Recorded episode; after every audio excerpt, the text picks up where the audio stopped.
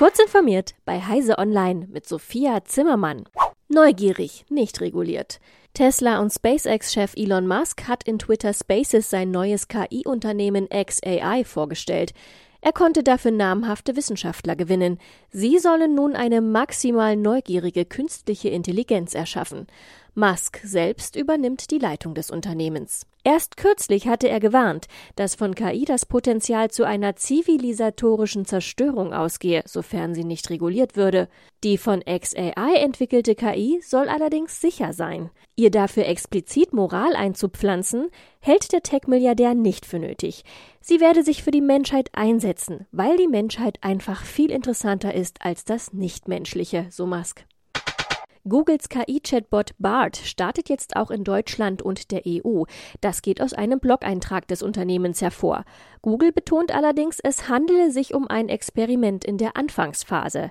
Dass die Menschen in der EU bisher auf den Chatbot verzichten mussten, lag vor allem an ungeklärten Problemen mit dem Datenschutz. Diese scheinen nun aus dem Weg geräumt zu sein.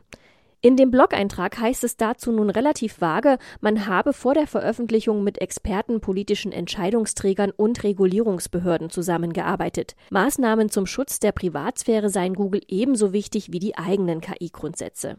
Die Schufa will Verbraucher künftig benachrichtigen, wenn diese einen Negativeintrag in ihrem Bonitätsscore erhalten. Das kündigte die Schufa-Vorstandsvorsitzende Tanja Birkholz in einem Interview an.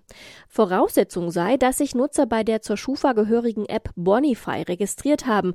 Ebenfalls solle es für registrierte Bonify-Nutzer noch in diesem Jahr kostenlose Auskunft über den aktuellen Schufa-Score geben. Bis Ende des Jahres werde die Funktion eingerichtet sein, sagte Birkholz. Finanzielle Schieflage. Weil der niederländische E-Bike-Hersteller Van Moof seine Schulden nicht bezahlen kann, hat die niederländische Regierung zwei Verwalter zu Van Moof geschickt. Sie sollen gemeinsam mit der Firma Wege aus der Zahlungsunfähigkeit finden.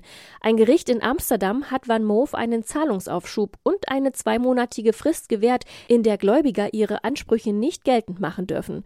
Das teilte Van Moof mit, nachdem das US-Magazin The Verge über die finanziellen Probleme des E-Bike-Herstellers berichtet hatte.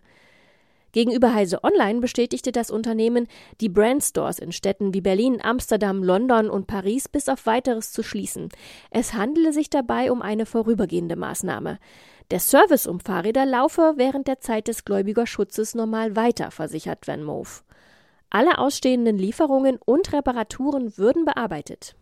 Diese und weitere aktuelle Nachrichten finden Sie ausführlich auf heise.de.